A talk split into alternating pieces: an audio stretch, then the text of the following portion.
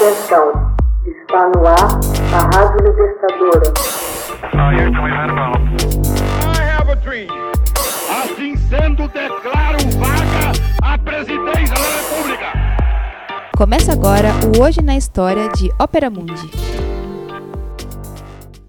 Hoje na História, 1 de fevereiro de 1662 pirata chinês reconquista Taiwan e encerra 38 anos de reinado holandês.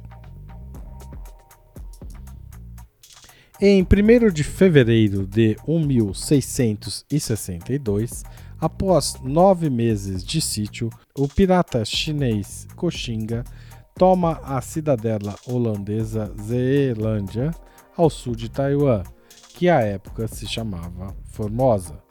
Os holandeses ali se haviam estabelecido 40 anos antes, aproveitando-se das dificuldades da China, governada por uma dinastia declinante, os Ming. À época do Renascimento Europeu e da descoberta do Novo Mundo, os chineses navegavam pelo Oceano Índico e até as margens da Arábia utilizando a bússola e juncos, embarcação chinesa à vela com popa mais elevada do que a proa no Mar da China, a atividade comercial atraía pirataria proveniente do Japão.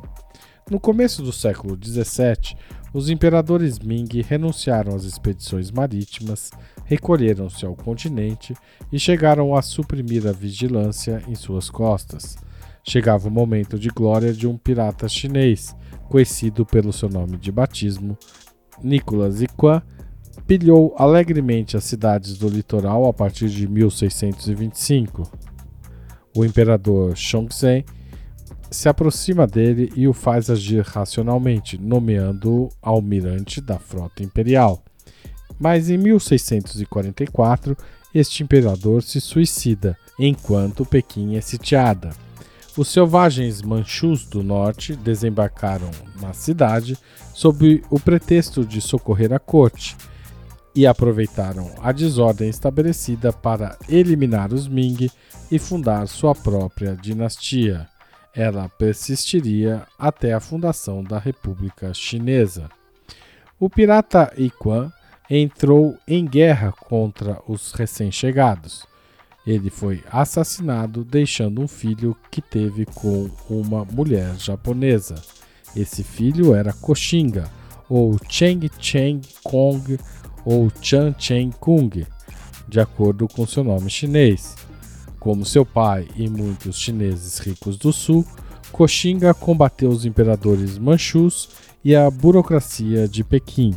Fazia parte de uma associação secreta, a Tríade, fiel à antiga dinastia Ming. Ele tentou tomar dos manchus a capital da China do Sul, Nanquim.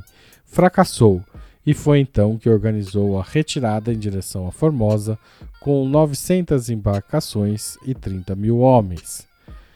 Coxinga proclamou-se rei da ilha após ter expulsado os holandeses, porém morreu no mesmo ano de 1662, aos 39 anos.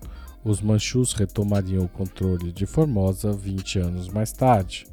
Coxinga tornou-se um herói nacional em Taiwan pois passou a simbolizar a vontade de independência da ilha.